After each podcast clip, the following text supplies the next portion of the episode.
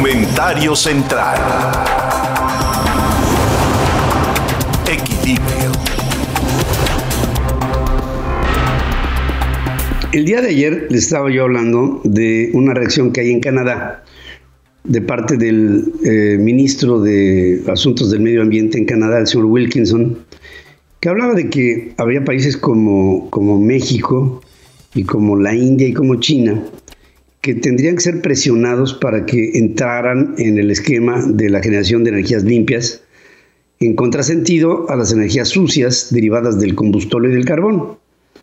Y cuando habla de una presión, no fue específico, solamente dijo, habría que presionar más a estos países para que todos vayan en línea con un compromiso que es planetario y que tiene que ver con pues, el fin de la era del petróleo y el inicio de una nueva era energética en la que la energía eólica y la energía solar pues serán las que rijan y, sean las, las utilizadas de manera reiterada por el mundo. Ha habido esta idea en México que se ha tratado de comunicar que es inconsistente la energía limpia cuando se pone el sol, porque con ello hay variables que no dan energía solar, porque no hay sol, y que no dan energía eólica porque cambian las condiciones de la temperatura entre los mares y los territorios continentales, haciendo que el viento sea menos prevaleciente que de día, en un movimiento atmosférico que tiene variables. Pero entonces le preguntaría yo a estas teorías que se generan desde la Secretaría de Energía en México y en la Comisión Federal de Electricidad, ¿cómo le hará un país como Suecia, para seguir generando energía eléctrica a través de energías limpias, independientemente de que en ese país prácticamente ya no hay otra generación de energía para llevar a el país al consumo de su electricidad presente y futura. Bueno, es por supuesto más que diáfano el que sepamos que resolvieron el problema. Pero nosotros pareciera como si estuviéramos metidos en una agenda del siglo pasado. Bueno, no pareciera, estamos metidos en una agenda. Ahora, después de la reacción del día de ayer que les comentaba aquí en este mismo espacio, viene una segunda, pero 24 horas después. Y esta es tan directa como del Departamento de Estado norteamericano, o sea, la Secretaría de Gobernación de los Estados Unidos, que urgió al gobierno de Andrés Manuel López Obrador a proveer un ambiente propicio para la inversión libre en el sector energético mexicano, así como para escuchar las el escuchar no cuesta, ¿eh? escuchar las preocupaciones de las empresas privadas tras la aprobación en la Cámara de Diputados de la reforma a la ley de la industria eléctrica. En conferencia de prensa telefónica, Julie Chung, subsecretaria de Estado interina para el hemisferio occidental, alentó a México a que escuche a las empresas del sector privado a proveer una cultura y un ambiente de inversión libre, transparente para las compañías y que éstas continúen invirtiendo en energías limpias. Asegura que la Cámara de Comercio estará discutiendo diversos temas de energías y de electricidad en el mediano y en el largo plazo, ya que existen muchas preocupaciones por parte del sector privado. Y los comentarios de esta subsecretaria de Estado ocurrieron en una conferencia de prensa para dar detalles de los encuentros virtuales que sostendrá tan lejos como hoy Anthony Blinken, secretario de Estado norteamericano, con Marcela Ebrard, que es canciller mexicano, y con Tatiana Cloutier, que es secretaria de Economía. La Cámara de Comercio de Estados Unidos asegura a inicios de febrero que la reforma a la ley de la industria eléctrica propuesta por López Obrador violaba los términos de un nuevo tratado de comercio con Estados Unidos y con Canadá, en este TEMEC.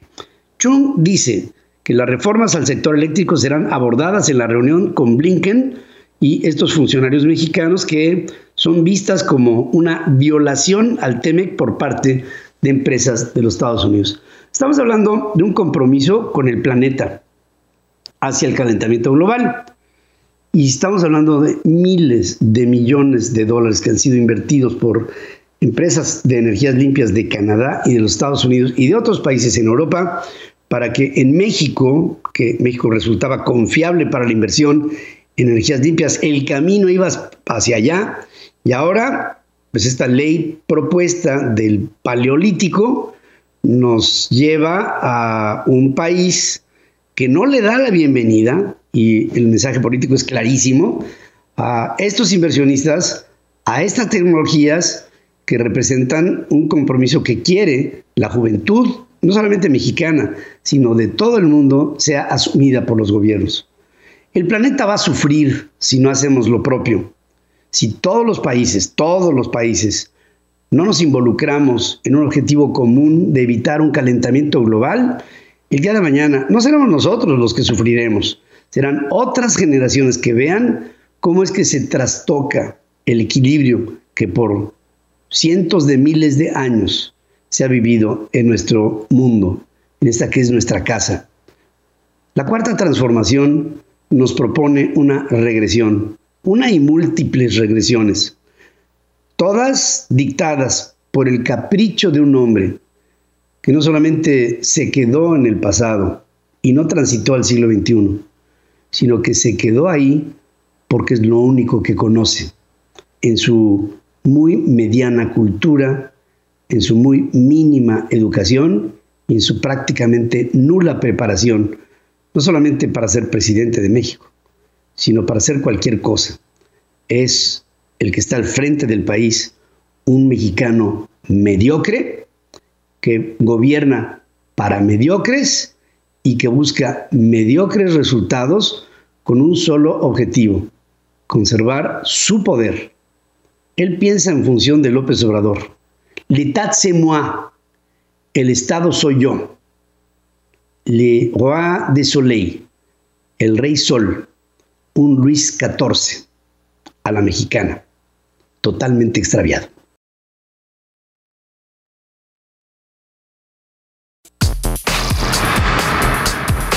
Para que tengas el dato.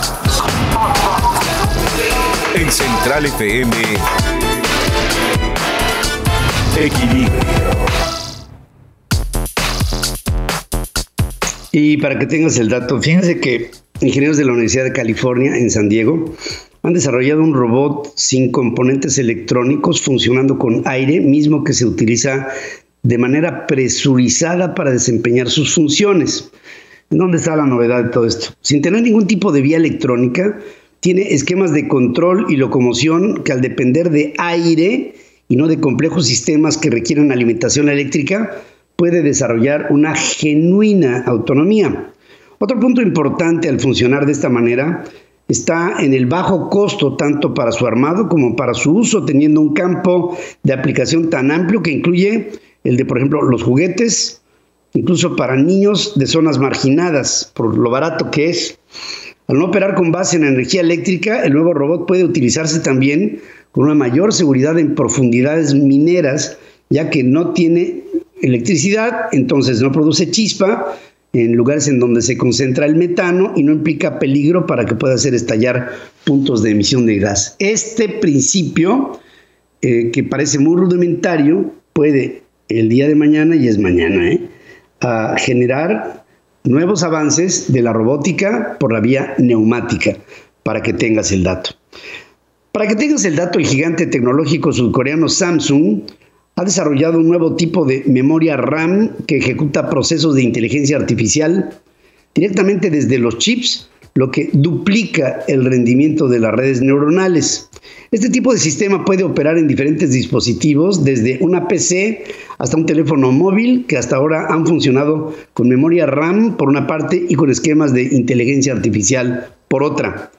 Lo que ahora presenta esta empresa al conjuntar RAM con inteligencia artificial forma esta que se llama FIMDRAM, que almacena en chips memoria de alto ancho de banda por una capa de procesadores en memoria integrada que se llama HBM-PIM.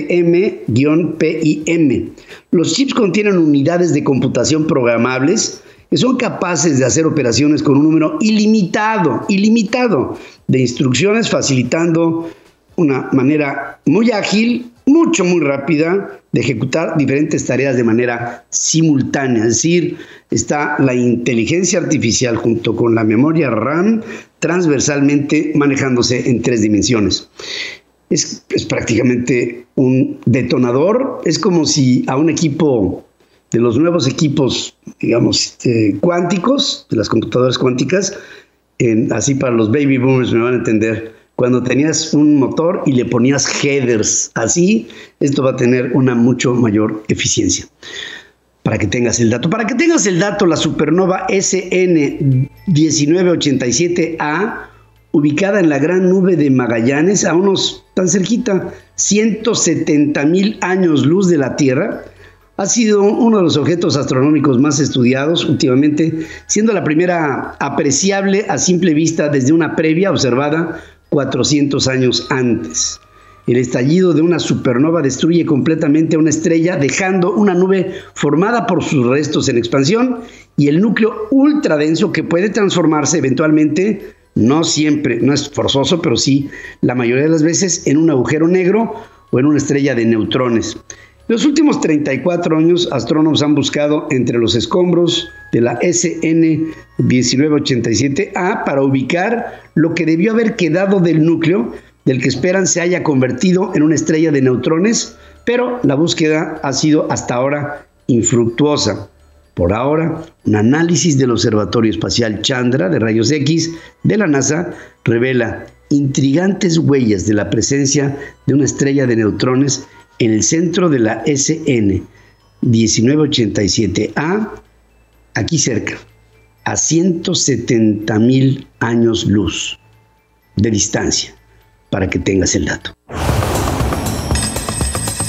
Porque todos merecemos saber sobre nuestra economía. Don Dinero. Con Alberto Aguilar. Fíjense que la, la, economía en cualquier país hoy en el mundo está ligada con el avance de la campaña de vacunación. Y aparece, aparentemente ya Arturo Herrera, el secretario de Hacienda, se ha convertido en una especie como de vocero de la Secretaría de Salud, porque en lugar de hablar de proyectos de carácter financiero y económico, pues habla de la vacuna y dice que para el mes de abril habrá 34 millones de mexicanos vacunados. Asunto que me encanta, pero ese habrá es lo que me inquieta porque habla en términos futuros. Y hay un principio en el populismo, ¿no? dicen que el prometer no empobrece, ¿no? lo que, lo que destroza es el, cumplir cuando no se tienen las bases para poder llegar a resultados. Y el habrá, el tendremos, el estarán vacunados. Pues este, hemos visto una muestra de cómo se está vacunando en medio de un caos, en medio de eh, un movimiento que se antoja de carácter estrictamente político, eh, por este reclamo para enseñar la tarjeta del, electoral y, por este absoluto desgobierno en donde el gobierno mexicano sigue sin basarse en el sector privado para que el observador dice, no, no, no, no, o sea, los únicos que estamos vacunando somos el gobierno y, y está vendiendo el que día de mañana pues tú digas, a mí me vacunó López Obrador y voto por él. Es así el populismo. Pero hay indicadores mucho, muy importantes que hay que analizar en lo económico y por supuesto Alberto Aguilar nos tiene referentes, casos específicos, problemas específicos de lo que pasa en la economía mexicana. Hola Pedro, qué gusto saludarte, como siempre un verdadero placer. pues Pedro, hoy voy a platicar de la bolsa, que pues, refleja mucho lo que tú estás platicando, la economía. Eh, en los últimos 12 meses la bolsa no, digamos, no ha sido un recinto o una alternativa para celebrar. En los últimos 12 meses la bolsa, pues el principal indicador de la bolsa, eh, pues solo creció 3%, pero en el mismo lapso lo que hemos visto es que otras alternativas, por ejemplo el Standard Poor's 500 de allá de, de, de Nueva York, pues ha dado un rendimiento del 20%, el Dow Jones de casi 13%, Obviamente, bueno, pues esto se expresa porque la economía no ha crecido, las empresas no pueden mostrar el mejor brillo porque la economía no está creciendo. Y además, bueno, un gran problema estructural que enfrenta México es la, eh, digamos, el, el, pésimo nivel que tiene nuestra bolsa, el pequeño nivel que tiene nuestra bolsa que no ha podido despuntar en los últimos tiempos.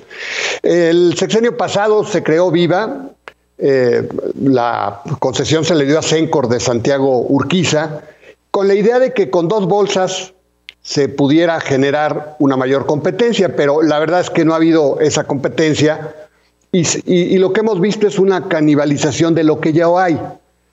Aún así, eh, pues Viva solamente tiene, el año pasado terminó con un 12% de la operación del mercado en este, lo que va este año ha bajado al 8%. Y bueno, la semana pasada, eh, el jueves para ser exactos, la Comisión Nacional Bancaria y de Valores eh, envió eh, pues, un, un, anteproyecto a la CONAMER para, digamos, modificar lo que se conoce como una circular única de las casas de bolsa para lo que se conoce como la mejor ejecución. Cuando hay dos bolsas hay una circular para que, pues, eh, al final de cuentas, las dos bolsas ejecuten las posturas más atractivas para el inversionista, la mejor opción. Y bueno, eh, Santiago Urquiza presionado desde hace tiempo a las autoridades financieras, a la Secretaría de Hacienda, Arturo Herrera, a la Comisión Nacional Bancaria, Juan Pablo Graf, para que se modifique esta circular, pero lo que sorprendió y no gustó, y esto se ha discutido en la semana, es que el artículo 74 bis de esta circular, eh, pues eh, otorga a cada, obliga a que se otorgue a cada una de las bolsas cuando menos 30% de la totalidad de sus posturas pasivas diarias. Y obviamente, bueno, pues esto no gusta, a las casas de bolsa tampoco gusta porque esto obligará a hacer nuevas inversiones en tecnología eh, en la Conamera hay hasta el 20 de marzo para que se puedan presentar posturas. Me parece que las casas de bolsa no lo van a presentar, me parece que la bolsa no lo va a presentar tampoco. Y bueno, se ha hablado de que pues el tema podría incluso ocasionar la participación de la COFESE de Alejandra Palacios por la fijación de ese porcentaje del 30%. Pero ayer, platicando justamente con Juan Pablo Gras, presidente de la Comisión Nacional Bancaria, y con Itzel Morena, vicepresidente de Supervisión Bursátil, ellos hacen algunas puntualizaciones interesantes a todo este ruido que se ha generado con esta circular de las casas de bolsa respecto a la mejor ejecución. Y dice la Comisión Nacional Bancaria que ellos están convencidos de que lo más importante de su labor es mejorar las ventajas que puede tener el inversionista al operar en el mercado bursátil. Y dicen que con el artículo 76 bis, que se instruye a garantizar un 30% del volumen diario en las posturas pasivas, pues lo que está haciéndose no es un asunto para beneficiar gratis a, Viva, sino que lo que se está haciendo es cambiar también la metodología para que al final de cuentas las posturas pasivas, que son las que se reciben, finalmente se puedan eh, agilizar en su manejo y sin sesgo a las dos bolsas para que las dos bolsas puedan competir en las mismas circunstancias. Eh, Juan Pablo Graf y Chel Moreno, con los que platiqué ayer por la tarde, hacen ver que hoy esto no sucede y que lo que pasa es que las posturas pasivas que se reciben como no hay agilidad en la, digamos, en la forma como se despachan, pues al final de cuentas no se distribuyen equitativamente entre las bolsas y casi siempre se las quedan las posturas la bolsa mexicana que dirige José Oriol en detrimento de José Oriol Bosch en detrimento de Viva que dirige María Arisa. Y ahora lo que se busca es que lo que haya de posturas en los corros no se concentren, sino que haya varias filas en el sistema para que haya una mecánica más balanceada y se corrija la discrecionalidad que hoy se da en el manejo de las posturas pasivas. Si bien algunos expertos no están convencidos en ese porcentaje que se fijó para las posturas pasivas del 30%, Itzel Moreno hace ver que dicho nivel se llegó tras varios análisis para tratar de incentivar una mejor interrelación entre las bolsas y favorecer las condiciones de continuidad de la negociación.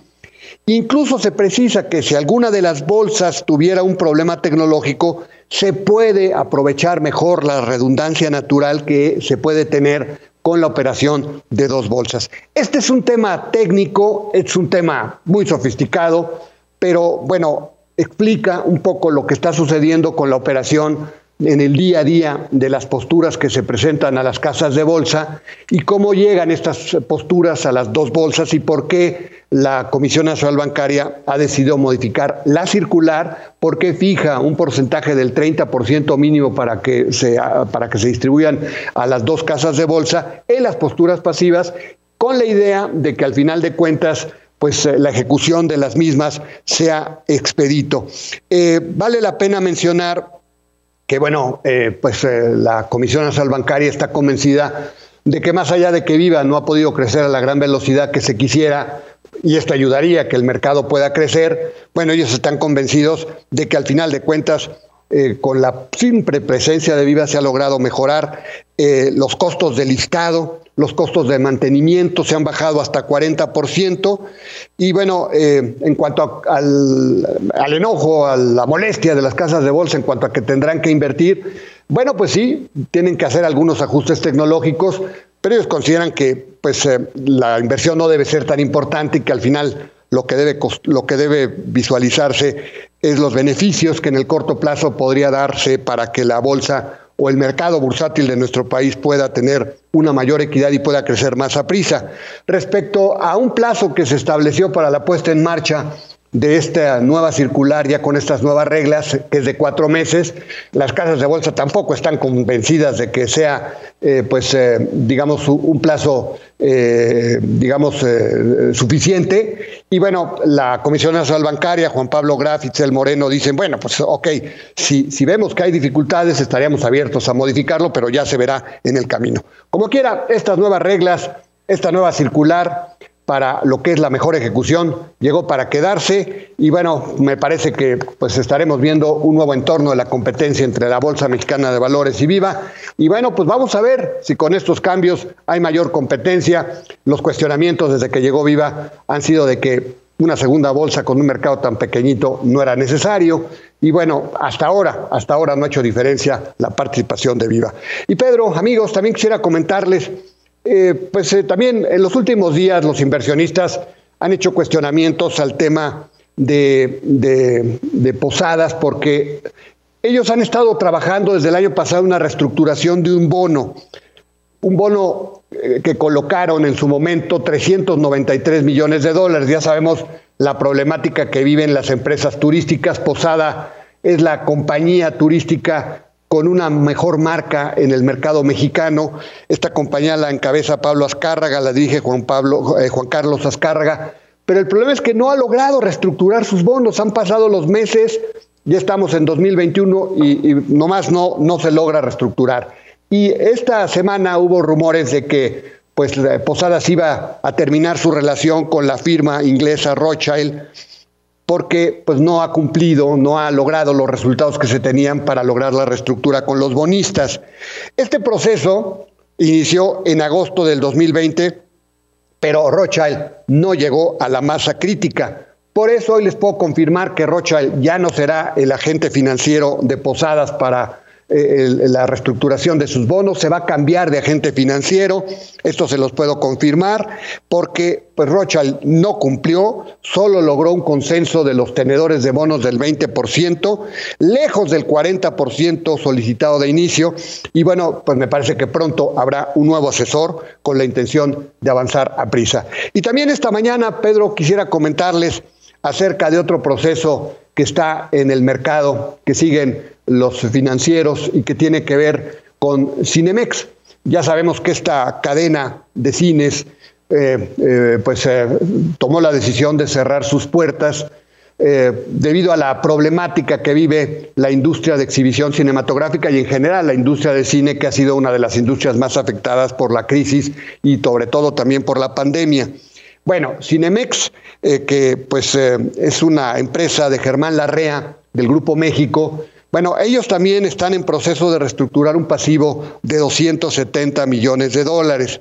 La intención, me dicen, de Germán Larrea, además de reestructurar ese pasivo y al cerrar sus instalaciones, es no vender una parte del capital, porque se había mencionado, y así lo publiqué, que vendría la venta de una parte del capital. No, lo que se busca es vender la totalidad de Cinemex, el 100% de Cinemex. ¿Por qué? Bueno, pues porque este negocio que dirige Rogelio Vélez, pues digamos, eh, además de que está en una industria emproblemada, para el Grupo México le representa un negocio pequeñito. Y bueno, eh, en ese sentido, pues es un negocio que le da dolores de cabeza y pues aparentemente se tomó la decisión de desinvertirse. El problema, según expertos, es el momento que se está dando para la desinversión no es el mejor momento con una industria a la baja y en ese sentido la oferta que podría lograr Cinemex en caso de lograr algún tirador, algún interesado, pues podría situarse no muy lejos del valor mm, de, eh, inmobiliario que puedan tener los 125 eh, complejos que tiene esta firma. Así que bueno, pues eh, habrá que esperar. Pero bueno, en caso de que al final de cuentas lograra un interesado Cinemex para esta transacción, pues va a ser una operación que no sería la más rituable para Grupo México porque estaría vendiendo prácticamente al valor de los activos inmobiliarios, lo cual no será el mejor negocio. Pero bueno, Germán Larrea tiene mucho dinero, Grupo México es un grupo muy importante en la parte minera y en ese sentido quizá pues decidan desprenderse finalmente de este activo que como les digo es pequeñito y que les ha dado muchísimos dolores de cabeza. Pues Pedro amigos, el comentario, el comentario de negocios de esta mañana, ya de viernes aquí en la capital de la República. Ya de viernes aquí en la, en la Ciudad de México y te saludo y te abrazo, querido Alberto. Igualmente, que Pedro. La semana, que la semana que viene sea sea algo mejor y, sabes que estamos esperando algunas de las consecuencias de lo que sea esta aprobación de la ley de la industria eléctrica que ya trae muy nerviosos a los mercados, a los inversionistas. Las reacciones no están haciendo esperar de parte de Canadá y de los Estados Unidos. Y sabes qué temo? Temo que pudiera empezar a haber represalias que fueran derechito con alegatos de carácter legal en el TEMEC. Y esto, pues tú sabes, qué mejor que tú, eh, que sabes que esto será la consecuencia de la lógica de un efecto boomerang que nos va a traer esta ley. Dalo por un hecho, Pedro. Seguramente vendrán reacciones y muchas eh, controversias en el contexto del, del TEMEC, del Telecam, porque para el caso de Canadá habrá que, eh, pues hay, hay un espacio de dos años que se dejó abierto para la parte energética, ellos tendrán que apelar a la parte del, Telecán, el viejo Telecán, en el caso de Estados Unidos el TEMEC, y probablemente también las firmas europeas apelarán al Tratado de Libre Comercio que se tiene con Europa. Así que bueno, en el, en el, en el ámbito internacional vendrán muchas acciones legales, pero en el, ámbito en el ámbito local, Pedro, ya se están preparando muchas empresas amparo. Yo creo que el tema va a llegar otra vez a la Suprema Corte de Justicia. A mí me parece que el tema al final de cuentas eh, pues no va a prosperar más allá de la, que, se ha aprobado por, por la Cámara de Diputados y, que ya lo aprobó y ahora por la Cámara del Senado, eh, por, los senadores. Creo que no va a prosperar porque ya hubo pues eh, un precedente por parte de la Suprema Corte de Justicia y en ese sentido, bueno, creo que este tema eléctrico lo vamos a seguir viendo las discusiones durante muchos meses, pero genera una enorme incertidumbre porque al final de cuentas no hay reglas claras y sobre todo se modifica un ingrediente tan importante como es la energía y sobre todo con una con dos visiones, la visión estatizadora de Comisión Federal de Electricidad manejando toda la electricidad, la visión de los mercados que se está pues se está tirando a la basura y lo mismo se está replicando para el caso de Pemex, la visión estatizadora, la visión de los mercados y bueno, pues obviamente esta, esta visión estatizadora no gusta a los mercados, no premia la inversión y va a tener sus costos para la economía, Pedro. Muy seguro.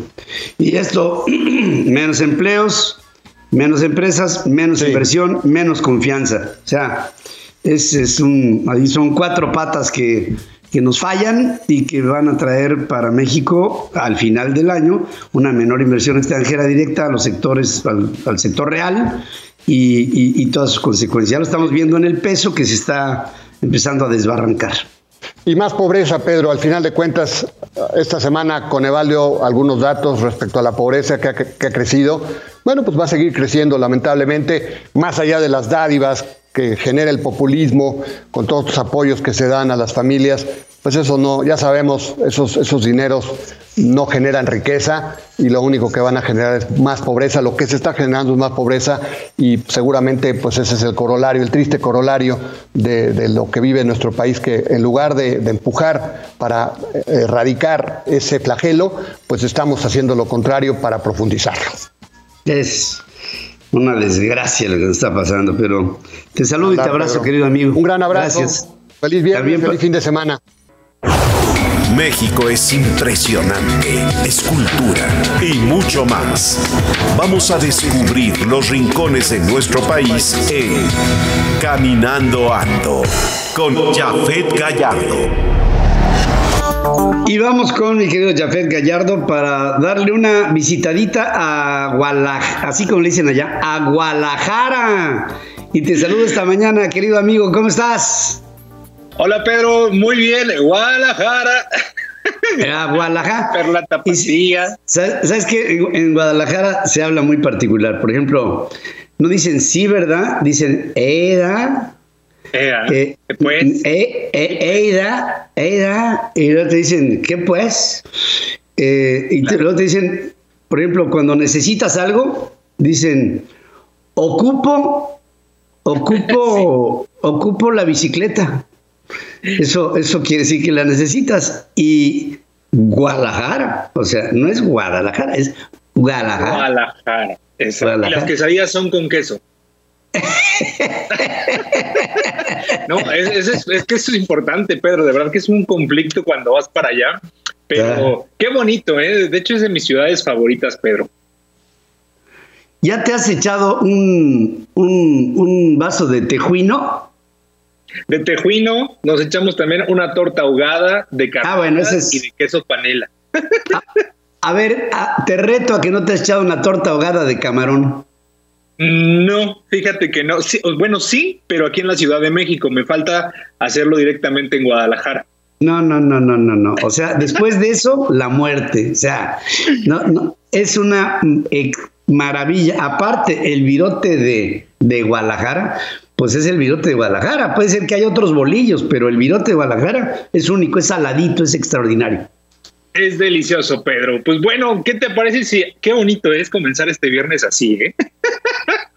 y con más buenas noticias, Pedro, porque pues resulta que ya varios lugares, varios pueblos eh, mágicos, varios estados, como lo es Jalisco, comienzan con su reactivación cultural que, que tanta falta les hace tanto a museos como lugares culturales.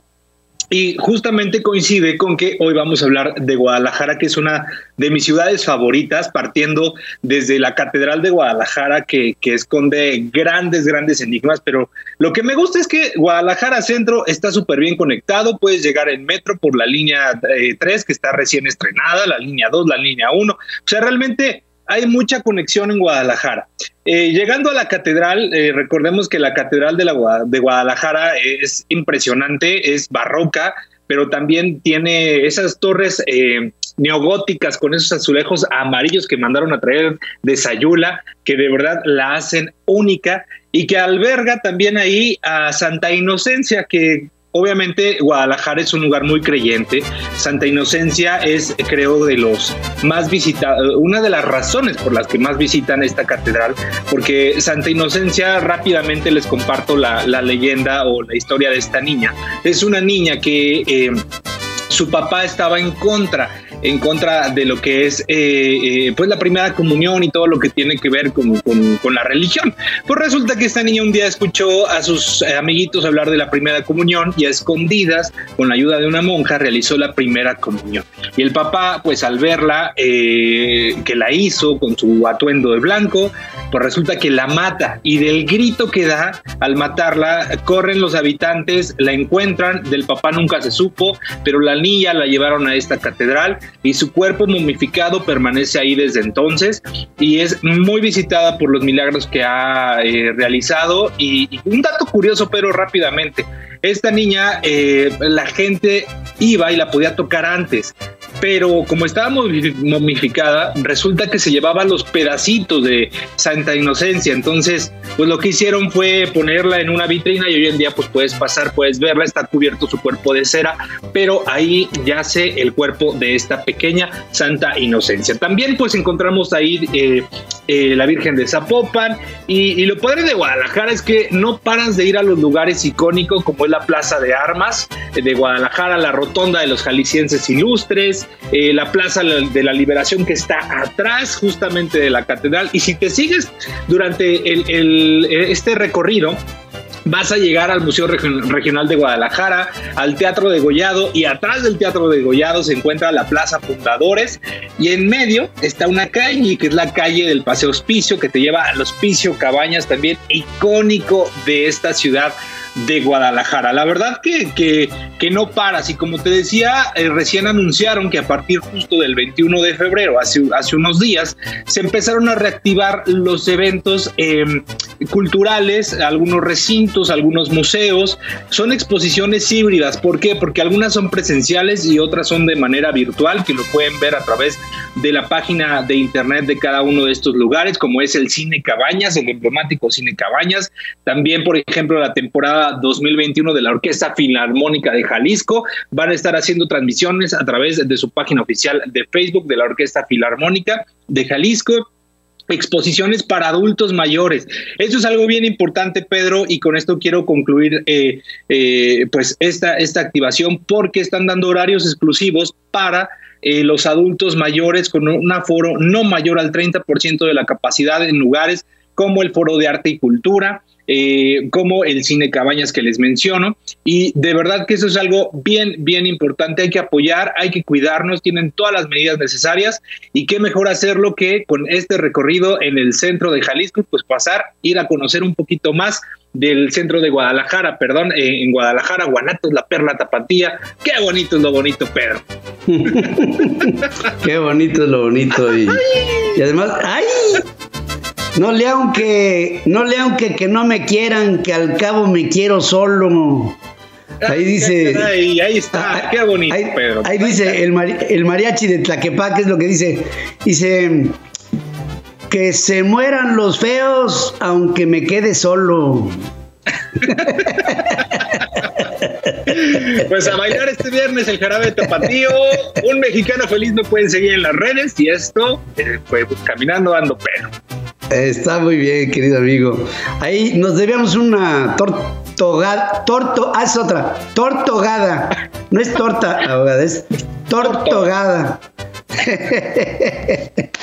ya, ya habrá tiempo, una... ya tiempos.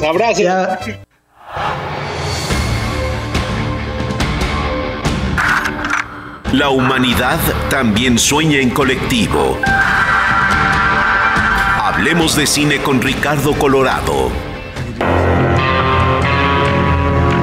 Y ya estamos empezando a ver asuntos que empiezan a sentir que, este, o hacer sentir que se está moviendo la industria cinematográfica con Misión Imposible 7, con Emma Watson, que está en el centro de la noticia, con eh, algunas otras películas interesantes como Babies y Butthead, y mi querido Ricardo Colorado, como siempre, el hombre cine. Aquí le saluda desde Chihuahua y te abrazo, mi mi querido, la fuerza está contigo. Te saludo. Mi querido Pedro, ¿cómo estás? Es viernes de cine. Te abrazo con emociones, fin de semana y contento de saludarte desde aquí de tu casa en Chihuahua, Pedro. Pues sí, mira, fíjate, muchas noticias, el mundo está reactivando, creo que la vacuna ha traído sin duda ya cierta reactivación, pero sobre todo ahí la perspectiva se vislumbra ya que el 2021 eh, va a traer ya más movilidad, por lo menos en países fuera de México, como lo estamos viendo ya ahorita la industria hollywoodense, se está moviendo, pero ojo, eh, mira, te voy a dar mis, mis vaticinios para este año. Eh, esta semana, Pedro, los fans de Harry Potter se manifestaron en redes porque la actriz, la actriz inglesa Emma Watson hizo pública su decisión de alejarse del mundo del espectáculo. La talentosa actriz, hay que recordar que inició su carrera, Pedro, eh, a la edad de los nueve años. Esta gran, gran talentosa actriz le dio vida a Harmony Ganger en, el papel de, bueno, en esta saga de Harry Potter y se mantuvo vigente durante estos años en más de 24 películas, pero ya había hecho pública su intención eh, de dedicarse al activismo político y al día de ayer, bueno, pues esto estalló en redes, esta mujer talentosa decide alejarse de los reflectores y se va como embajadora eh, para diferentes causas, entre ellas decide arropar y abanderar eh, la causa de la mujer eh, dentro de las Naciones Unidas, además ha luchado también para proteger a la mujer en contra del acoso y la violencia sexual eh, sin duda una eh, activista, una mujer inteligente, la vamos a ver ahora en otras fronteras, peleando por otras batallas. Enhorabuena porque pues no todo es espectáculo, también hay diferentes trincheras donde la mujer es muy importante y valiosa y qué bueno que empodere este mensaje. Y Pedro, como ya lo habíamos dicho en ese espacio, eh, llega a México Paramount Plus, ya lo habíamos vaticinado y fíjate que llega, pero trae una dinámica muy interesante, Pedro. Y aquí quiero hacer énfasis. Fíjate, esta plataforma llega por debajo de los 100 pesos, lo cual, ojo, pega ya la economía porque no, no es, eh, vaya, pues, pagar 79 pesos al mes, pues ya pega la economía de, de, los hogares porque está muy por debajo del precio de Netflix, por lo menos su principal competidor. Después ofrece, fíjate, más de 30 mil shows de televisión, 2.500 películas, 50 series originales, pero da acceso a todos los amantes del deporte, a la UEFA, al golf, al NFL, al básquetbol, al Master de Women's Soccer League, NFL, eh, Nickelodeon, MTV y por lo menos trae ya asegurada el attachment de Star Trek. Todo esto, aparte de el anuncio de series exclusivas como Halo y el live, action de Dora Exploradora. Ahora, todo esto, pero viene englobando una nueva estrategia de mercado que a mí me llamó mucho la atención. Vimos que las es el año de las plataformas, sin duda, y las plataformas como Disney Plus, Apple, este, Apple TV, este, Apple Plus, eh, en este caso Netflix, etcétera, etcétera, etcétera, ¿qué hacen? Hacen su contenido y lo que intentan es acaparar el mayor número de suscriptores a cambio de darles estrenos. Y Paramount hace algo que me llamó mucho atención y me gustó, porque ellos están privilegiando la existencia de los cines. Entonces ellos lo que están diciendo es, ojo, todos nuestros estrenos de películas, se van a estrenar primero en salas de cine y están abriendo una ventana de 30 a 45 días para que a posteriori se estrenen en su plataforma. Este híbrido, creo yo, le da vida al cine y le da flujo a esta industria que sin duda entró en una espiral de crisis perfecta donde ya cerraron varias salas en México, bueno, pues el 50% de las salas que conocíamos ya no existen como tales, y también en Estados Unidos. Es una muy buena noticia porque Paramount viene del cine y le está dando eh, privilegio a las salas para que se estrenen las películas ahí y con ello se va a reactivar la economía. Lo que no sabemos es eh, qué tan rápido se tendrán ahora que mover los exhibidores para hacer todo el, el marketing para que la gente vaya a las salas. Y aquí creo que viene otra cosa. Porque si esto sucede, creo que en un futuro no muy lejano, no muy distante, eh, las plataformas también apuntarán por tener sus propias salas de cine. Y quizás, Pedro, armarán algún tipo de paquete donde la misma suscripción a tu plataforma te dé la posibilidad de ver la película en la sala de cine de la propia plataforma en una experiencia mixta. Quizás porque ya ellos están este, controlando desde ahora los días en que las películas de estreno podrán estar en las salas de cine. Esto es una revolución increíble porque ya están controlando las agendas de los exhibidores. Bueno, y dicho esto, Paramount da a conocer eh, que ya no habrá más eh, dilaciones en, la, en el rodaje de una película increíble que es Misión Imposible para todos los fans de esta saga se anuncia el lanzamiento de Misión Imposible 7. Eh, esta, esta, película, Pedro, este, es sin duda una película icónica. Como tú recuerdas, se lanzó a mediados de los noventas. Esta entrega se hizo primero por Bruce Geller, que fue uno de los productores. La dirigió Brian De Palma, la protagonizó Tom Cruise y la este, hizo eh, posible Paramount Pictures tuvo un presupuesto inicial de 70 millones de dólares para aquella época, era algo impensable. Tuvo varios borradores de guiones. El director Brian De Palma trajo a varios guionistas. Finalmente, Steve Sealand y Dave Coep se quedaron con el guion.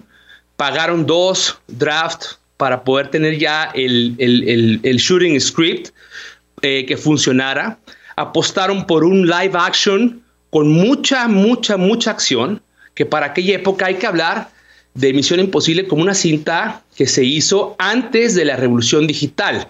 Esta película se filmó todavía en cinta, Pedro, lo cual significa que los efectos especiales, bueno, existían, pero no eran de la calidad ni sobre todo de la ficción de los que existen hoy en día. fue una película donde se invirtió en dinamita, donde se invirtió en aviones, donde se invirtió en, explosiones, en carros, en aviones, que tuvo realmente acción, donde Tom Cruise estuvo en riesgo, ya que hay en esta eh, historia una secuencia donde se explota un tanque eh, cuyo diámetro del vidrio eh, pesaba, por, la magnitud de la, de la pecera, el vidrio pesaba más de 16 toneladas. Entonces, todo esto hizo que esta película detonara en taquilla más de 500 millones de dólares. Y al día de hoy, bueno, pues se va a estrenar ya para septiembre de este año la octava entrega de esta película. Y yo me metí, Pedro, a ver cuánto habían vendido cada una de las películas y cada una de ellas promedia más o menos 600 millones de dólares.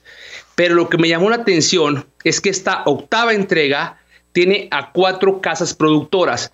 Y eso significa, en mi mente, se traduce que será una producción que pasará los 100 millones de dólares. Ya lo veremos para finales de septiembre. Lo cual significa que ellos están apostando que esta cinta va a vender más de 1.500 millones de dólares. Ellos están apostando ya desde aquí a la reactivación del mercado del cine y Paramount también lo está haciendo. Entonces creemos que la gente va a volver a las taquillas a finales de año. Esta es una cinta que va a llevar a las audiencias a las salas a comer palomitas y cuando hablamos de Misión Imposible hablamos de un roundabout. Esta es una película que tiene gran acción, que tiene grandes actores, que tiene una gran temática. Oye, Pedro, pero también tiene una gran, gran, gran música. Acuérdate que la película de Misión Imposible tiene un tema que ganó todos los premios y vendió más de 500 mil copias. El tema de Misión Imposible eh, llevó eh, sin duda a uno de sus compositores a la mesa para recibir un Grammy, quedó nominado, no lo obtuvo, pero estuvo nominado como mejor banda sonora de 1996. Esto es Misión Imposible. El, compositor fue eh, Adam Clayton y sin duda es una de las películas más taquilleras en la historia del cine.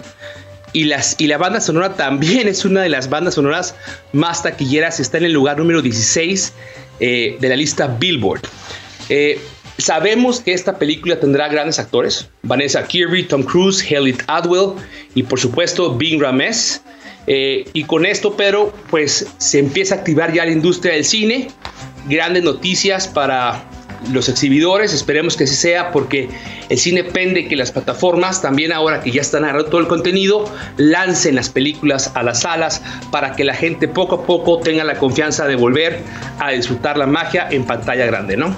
Y por último, Pedro, una película que quiero recomendar para todos ustedes. Este, si no la han visto, véanla, de nuevo voy a insistir. Esta película está en Netflix. Eh, bueno, también viene Beavis and Butthead para los fans de esta saga, eh, de, esta serie de, caricaturas. Se anunció también Paramount. Vamos a hablar de ella. Eh, se va a estrenar en cines, yo creo que en dos meses más. Vamos a platicar. Los Oscars vienen también próximamente. Una entrevista la próxima semana. Y por último, Pedro, vamos a recomendarles una, una película que me encantó. Noticias del Nuevo Mundo. Por favor, véanla. Es una película para que endulcen el corazón leer una caricia al alma este fin de semana. Pedro, que tanta falta nos hace estar bien y de buenas. Ya lo creo, ya lo creo que sí. Y además te, he visto en algunos de tus exteriores ahora que estás haciendo eh, rodajes, ahí con, tu, con tu sombrero de, de Romance in the Stone, que te ves, te ves extraordinario. Muchas gracias, Pedro. y, me entusiasma mucho tu entusiasmo y esto es algo que, que se pega y, me, y, me, pega siempre ese entusiasmo y esas ganas de vivir y de gozar de estas buenas recomendaciones que aquí nos ponen sobre la mesa en este viernes.